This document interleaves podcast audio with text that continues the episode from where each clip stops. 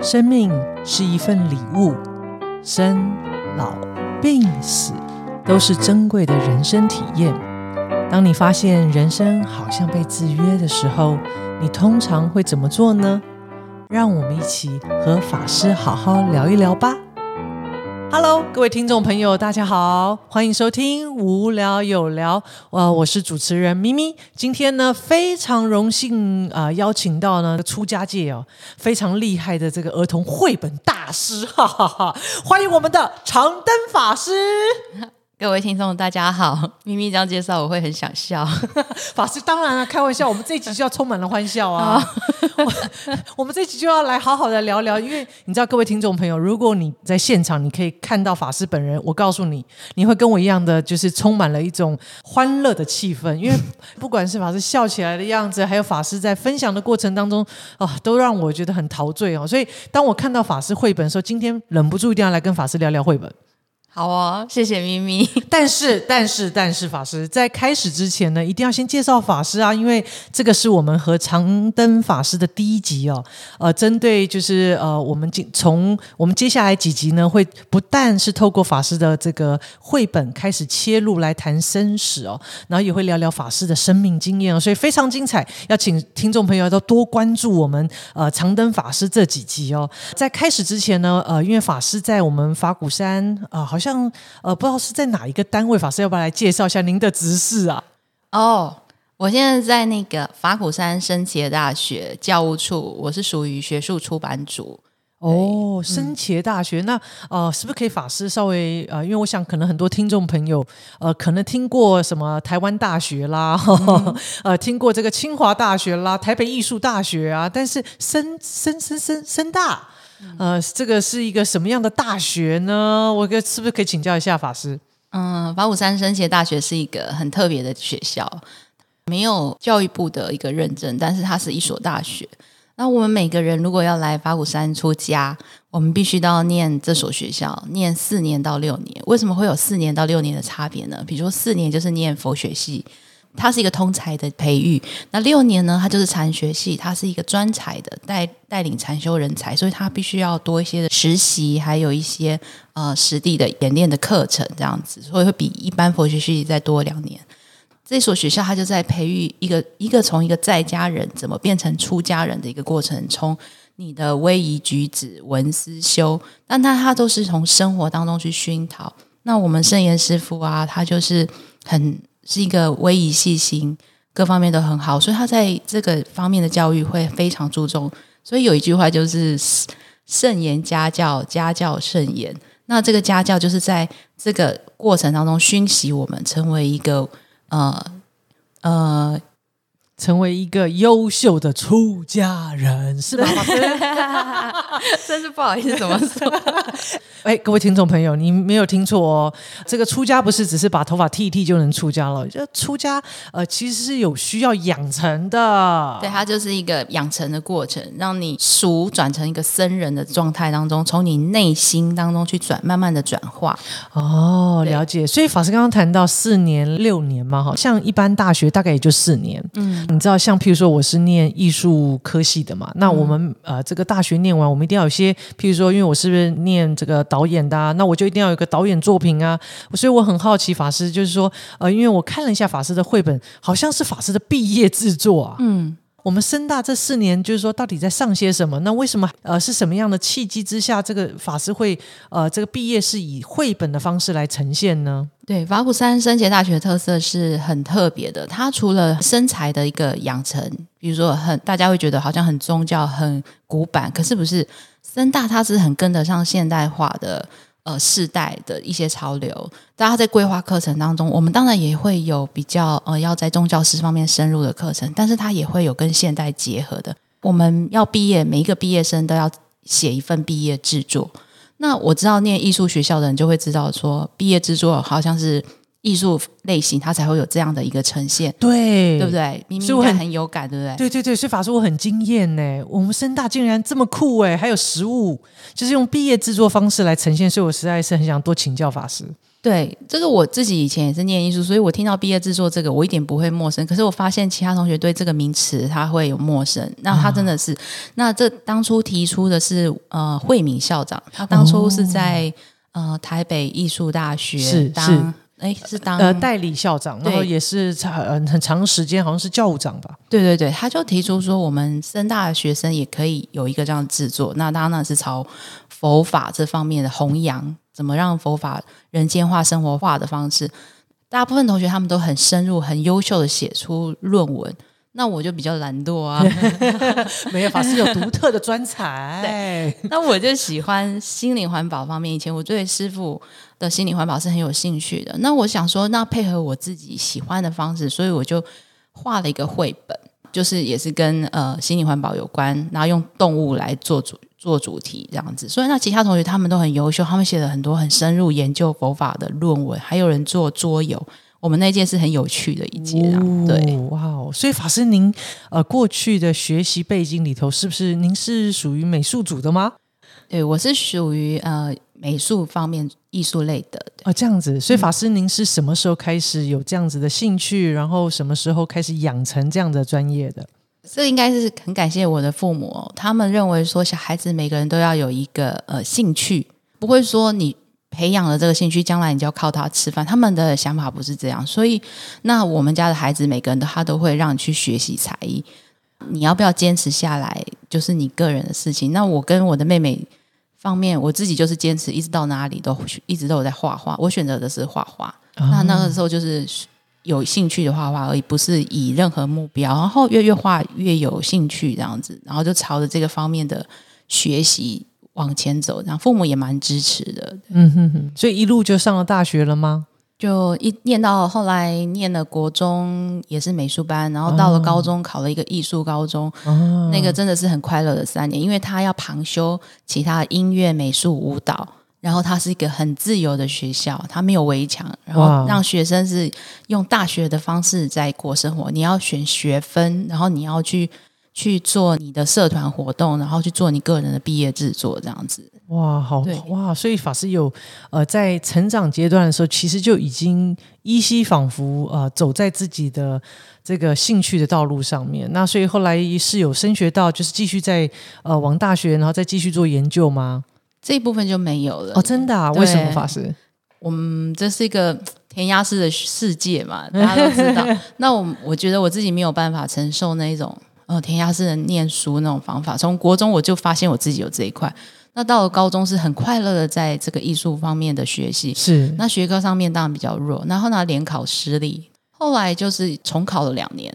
是第二年的时候，我就发现我不要那么那么拼命的读书，是然后就很放松的去考试的时候，我发现，哎，我反而考上了我很喜欢的一所语文学校，是温藻外学院。那当初喜欢英语，也是因为在高中的时候，他有很多的外文书，你必须去阅读。然后我自己也觉得会英文可以跟很多人交朋友，认识这个世界，它是一扇窗。然后那时候反而你不。不要那么拼命，很放松的去念书的时候，哎，考上了，我也自己也蛮意外的这样子。后来就去念语文类，哦那我自己还是很很喜欢画画，它就是真的是一个兴趣。啊对所以一直也都没有断过。对对，哦，难怪我想说，诶，呃，因为我们看到法师的这个绘本，其实法师在绘画上，其实呃，其实是非常呃，就是很多的细节，然后呃，也有。法师的笔触跟一些风格，所以感觉起来，呃，如果就像刚刚法师谈的，我感觉应该法师就一直都有在做这件事情。所以，呃，虽然法师后来上了大学，没有不是在往这个美术类，但事实上法师并没有断掉过。对，他就他并不是一个很专才的呃专精的训练，可是就是是你用你自己喜欢的方式，我觉得那也是我个人比较倾向的方式。我这一生我会觉得说，不是刻意被逼迫去做什么事，而是发自内心去做一件事情的时候，你反而把这件事情做的反而是最好的。它不见得是完美，但是是你觉得是好的一个程度。是，对对对。所以就像法师刚刚谈，就是说，所以法师到了深大要毕业的时候，选择用这个这个元素啊，透过绘本、呃来传递、呃法师在这深大这四年来对于不管是佛法啦或生死的一些体验。所以法师我呃很想要再请教法师，就是说呃当时怎么萌芽的哦？这个绘本，因为法师在毕制这个算是法师的第一本绘本，最酷的小鸟是吗？对对对。因为你知道，法师，我们跟孩子哦，就是呃，来谈关于生死的议题，确实有时候觉得呃很不容易。但是法师的绘本很巧妙的，就是透过一只小鸟，然后带领着孩子去体会，呃，就是关于这个生死的世界哦。所以我很好奇，法师为什么会选择这样子的议题作为法师的毕业之作？这样，嗯，我觉得这应该就是跟个人那个成长一路成长的过程当中有关。那这可能就牵涉到我自己家庭的背景，还有我成长的环境。因为我的我是在眷村里面长大的孩子，那你会看到很多老伯伯、老老婶婶、老爷爷、老奶奶这样子。我第一次经历死亡的时候是在小学，然后真的啊，对小学那个时候是一个很熟悉的爷爷，他往生了。然后一直到了我要出家前，是我的父亲往生。到了出家之后，因为接触了。我觉得这都是生命的点滴累积出来的一些，让你在心里可能你不知道，可是当你做某件事情的时候，它就萌芽了。到了要做毕业制作的时候，我觉得我们学佛好像都 focus 在大人比较多。是，那我觉得这个世界上很多孩子，他也是很需要用他们的方式去知道佛法，是知道生死。其实孩子不见得是我们想象中的无知，或者是他们很多孩子是很早熟的。那怎么用一个绘本？那我的画的画风并不是很专业，因为生大的生活实在太忙了。那就是大家看就知道，好像都画风不连续，可是他的故事是连续的。是，所以我就想说，我不能直接画一个孩子来去指表达说我要传递的生死的，用佛法的观念来解释生死这一块。我就是用我们法鼓山净教里面最多的就是我们那边动物啊、植物都很蓬勃。那我最常看到的是。白头翁，那我自己也很喜欢动物，我常常会跟动物啊、植物讲话。那我就用白头翁这个来来做是做故事的主角，就是一个小小的白头翁，他还没长大，他一直很想长一个白头冠啊。对，然后他要去学飞，然后就开始展开了这个跟阿弥陀佛的一个故事连接着。是，对。那阿弥陀佛就从他带领孩子们去开启对生死的这个观念，用佛法的方式，法师。听众朋友呢，呃，他们可能没有机会先看到这本绘本，所以是不是可以请法师先来分享一下这个绘本的故事内容？好啊，没问题，我帮大家介绍一下这个故事呢。的主角叫小吉，他是一只白头翁，因为身上最多的就是白头翁，然后我也常常观察他们。后来我就决定用白头翁来做我的故事主角。那小吉呢，他就是生长在一个快乐的家庭，有爸爸妈妈、哥哥姐姐，然后他急着要长大。也希望呢，长出跟爸爸妈妈一样的白头冠，然后希望能像爸爸妈妈一样厉害，能够自己飞翔啊这些的，跟一般小孩一样。那就在他学飞的那一天，因为一个意外，他就摔到树底下，被猫伤害了，然后就住医院。那到了医院里面，他很拒、很抗拒一切的一切一切人，不管人事物，就像小孩子住院，他可能也很无法接受很多事情。那他还有一个好朋友叫月亮婆婆，她每天都会看着月亮讲话以后才睡觉。那有一天月亮婆婆来找他，他发现并不是月亮婆婆，其实是阿弥陀佛要来关心他。自从他有了这个好朋友之后呢，阿弥陀佛跟他讲了很多事情，其实是关于生命，还有怎么用让自己过得快乐，然后也让别人开心快乐的生活，让大家在医院里面的生活都能够跟以前不一样。所以他也结交了很多朋友。到后来，他自己也发了愿，要去啊阿弥陀佛那里跟阿弥陀佛学习，当他身边的人的一个希望跟力量的对象，这样子。对，所以法师那时候大概这个绘本大概在法师内心里头酝酿了多久啊？我那时候可能就是断断续续的想。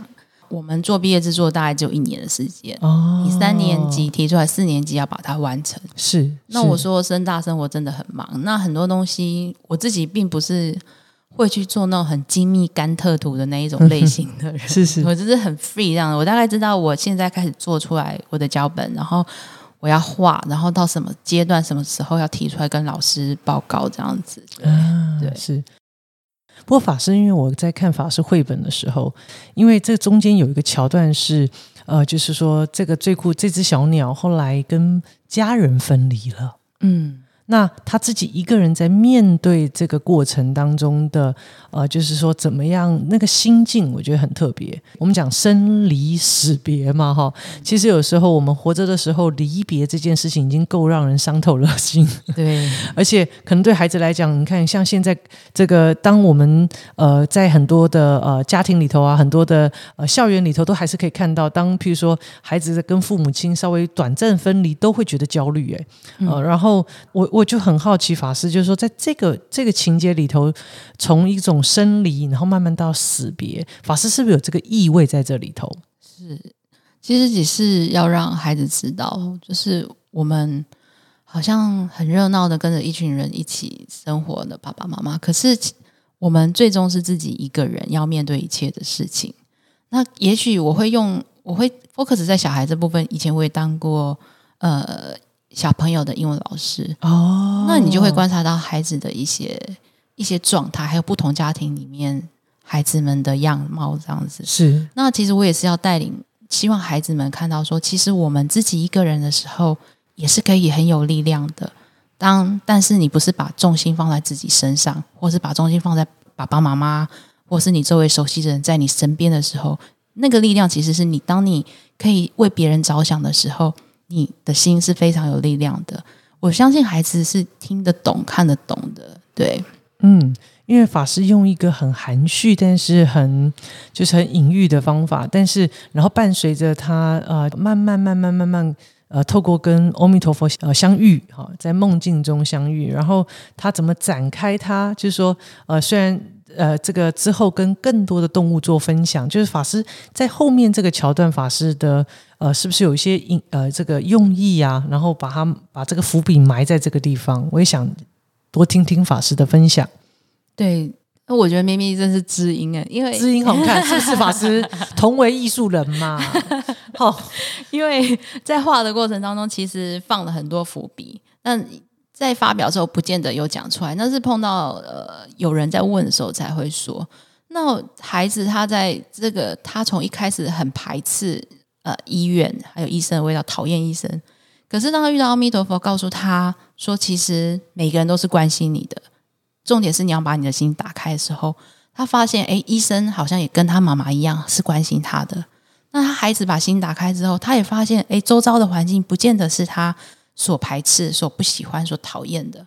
那他也看他，当他这个心眼一打开之后，他有看到别人的苦难跟他的苦难是一样的，那他就能够去分享。他如果愿意分享，虽然他自己也是很痛苦的状态，他也想妈妈、想家，可是当他看到别人苦的时候，他也会希望别人好。我觉得这应该是我们每个人最深层的内心的那一面都有的一面，让孩子知道说：“哎，我把它打开来，我旁边的人好，我也好，我们大家都很好。”那阿弥陀佛其实就是一个角色来引导他，要自利利他这个观念。那当你自愈力差的时候，其实你本身的痛苦啊，你会慢慢的减缓，你的心也会开放。这不论对大人或小孩都是一样的道理啊。嗯，法师，你知道为什么我看这一段我很有感觉吗？嗯，其实是因为法师我在二十几岁生病过，嗯，然后我记得那个时候我就。你知道，几乎很很长的一段时间在医院。然后我记得那时候我在台大做完穿刺的时候，就是卧床很长一段时间嘛，不能移动。然后后来呃，就是说那因为一直在接受治疗，这样我那个时候就是呃，唯一能做的事，其实法师我也是在画画。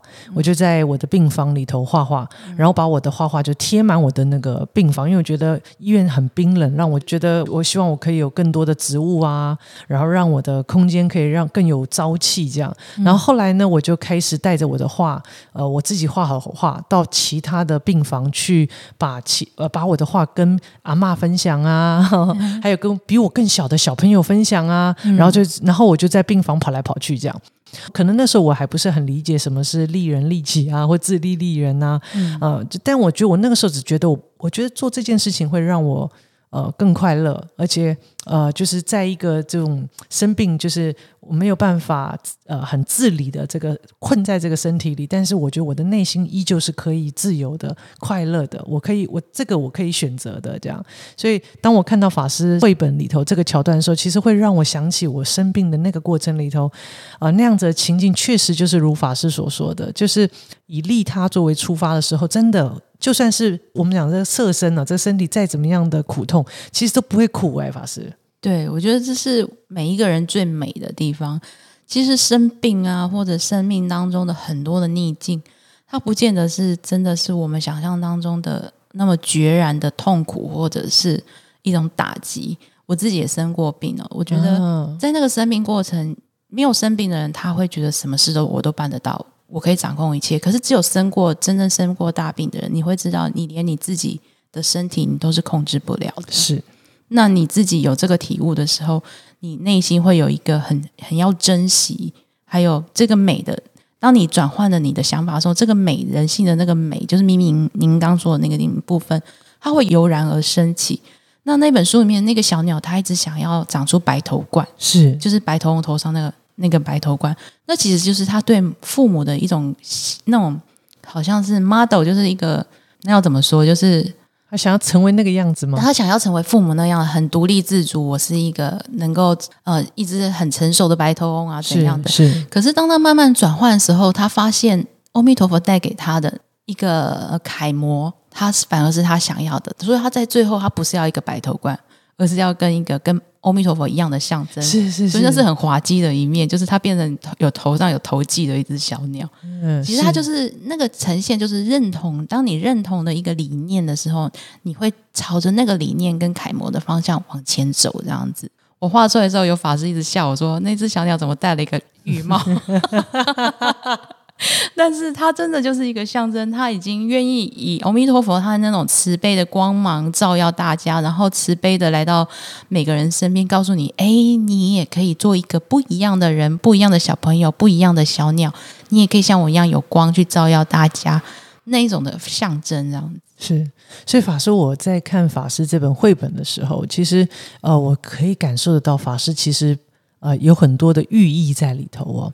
那当然，法师这个呃最酷的小鸟作为法师的第一本绘本哦，那很快的呃后来法师又有了第二本绘本叫礼物。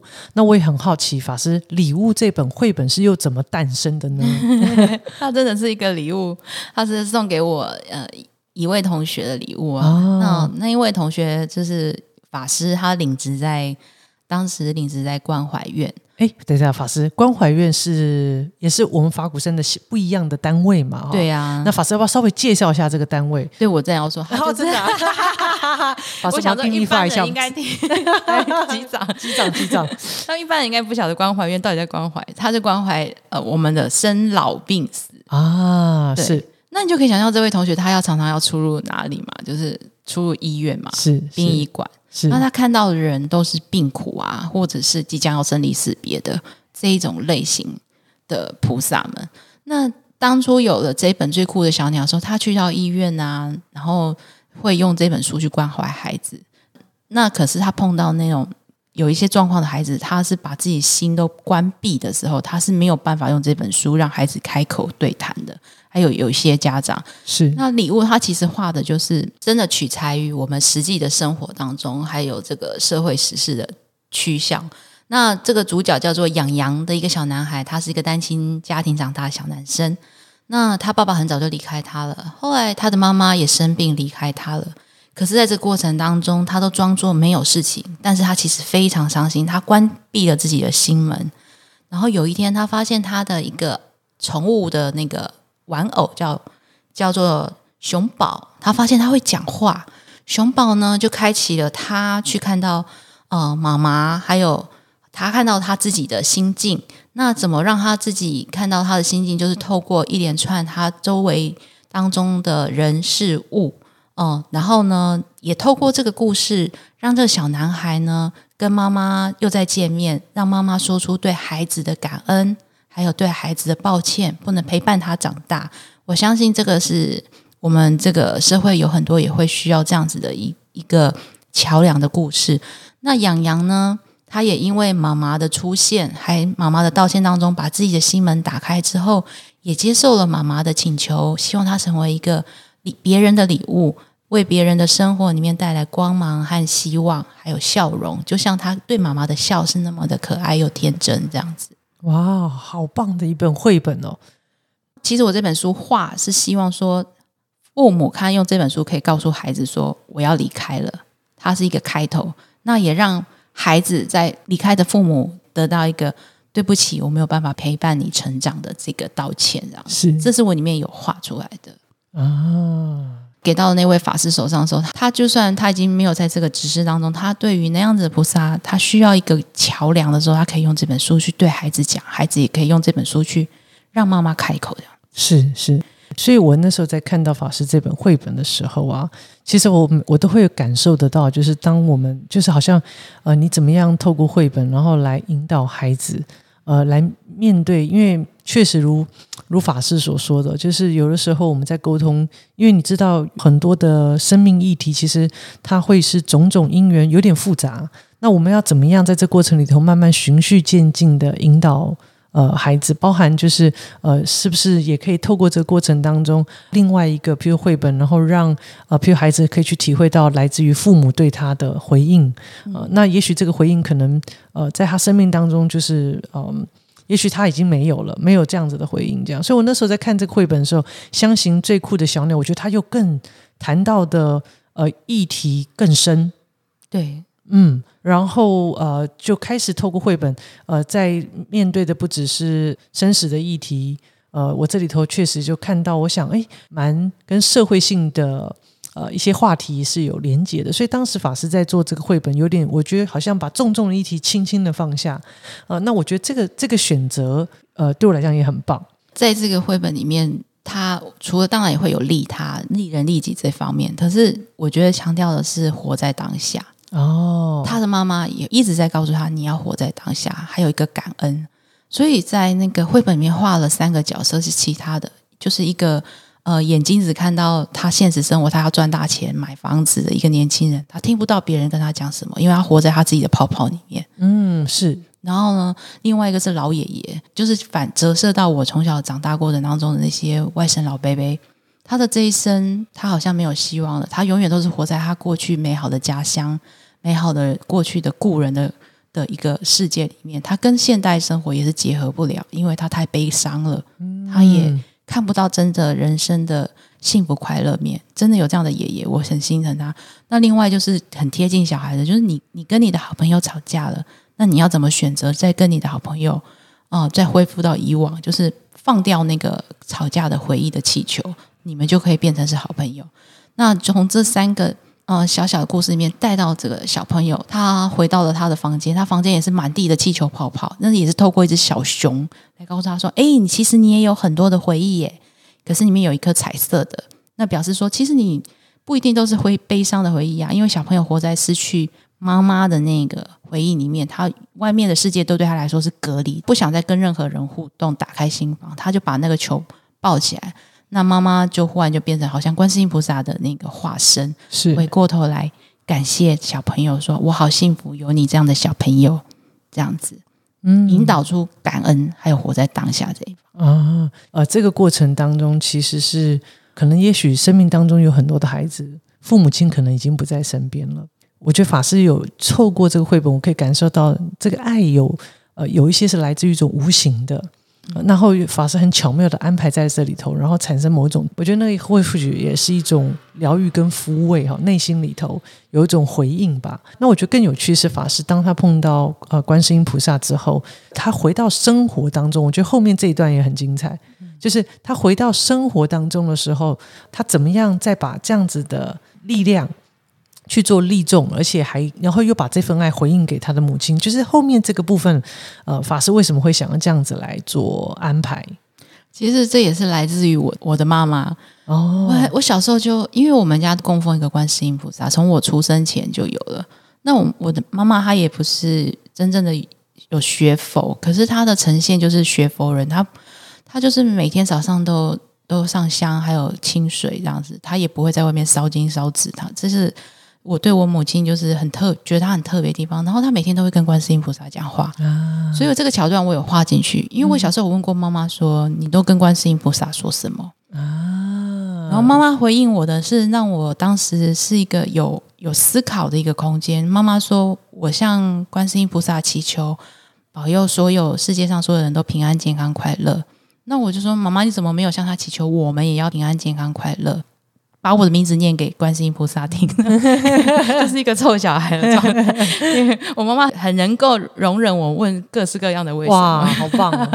然后她就说：“世界上你是不是在世界上所有的人里面？”我说：“是啊。”她说：“那就是啦。当我我向观世音菩萨祈求世界上所有的人都要平安、健康、快乐的时候，你也在里面啊。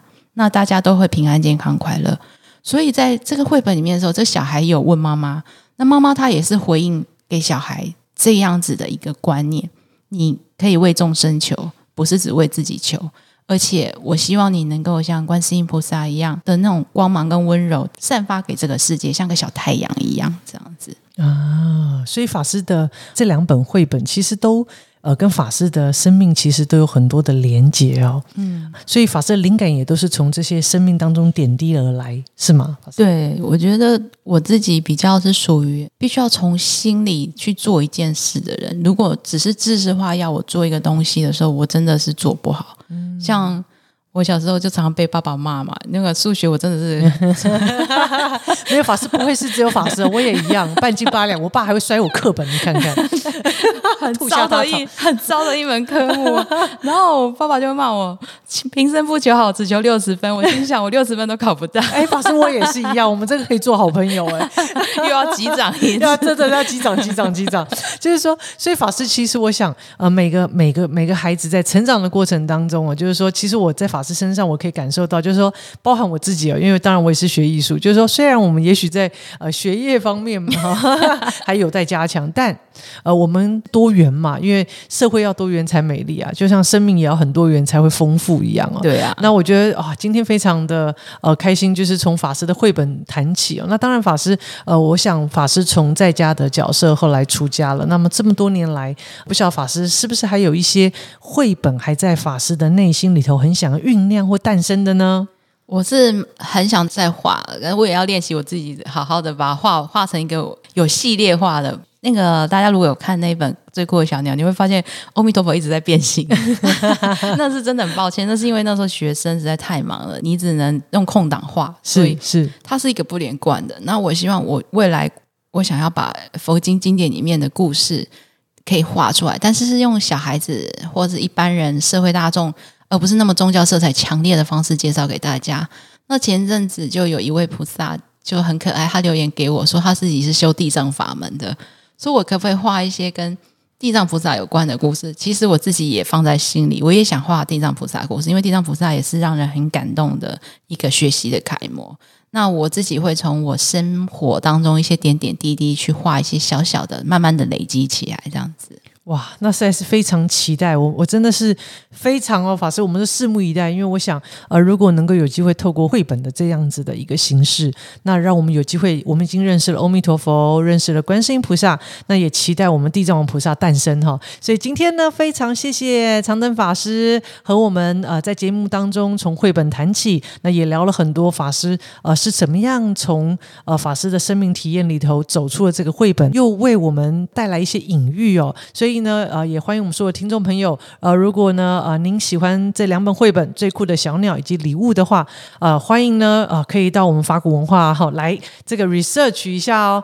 再一次的谢谢法师来到我们无聊有聊的节目里。哎，法师，你要这个热情的跟我们观众朋友说，那个有互动啊，法师。我要回到，不是只有录他吗？不是感觉我们应该要唱那个合作合作无间吗？法师，我们再来一次，来，法师要来了，来了，不要激动，法师。好，让我们再一次谢谢长灯法师带来这么精彩的分享，谢谢咪咪，我今天也很开心。我感觉得到法师是不是很愉悦上我的节目？对，好开心哦！所以法师是不是下集要再来？我会来，而且下下集一定要再来，对不对？如果你希望。那他肯定希望啊，各位听众朋友是不是跟我一样？呃，今天听完呃长征法师的分享呢，跟我一样觉得意犹未尽啊，所以啊、要持续收听我们无聊有聊。我们在下集呢，呃，一样呢会邀请到我们长灯法师来和我们分享很多很多呃这个既感动然后又有趣的故事哦。所以呢，请大家要准时收听哦。然后呢，当然当然，呃，如果你喜欢我们今天的节目，呃，欢迎订阅呃心里有鬼，那么你就可以时时刻刻都可以收到我们最新的这个节目资讯。当然，我们这个节目呢，在 Apple Podcast、Google Podcast 还有 s o m e o n 都有呃这个平台可以播出我们的节目，所以呢，如果你喜欢呃，或者是呢呃，你觉得我们的分享呢很适合给你的身边的亲朋好友的话呢，哎呀，请我们所有的听众朋友呢一定要帮我们分享出去哦。那么再一次呢，祝福大家，也很开心，我们下次节目见，拜拜，拜拜。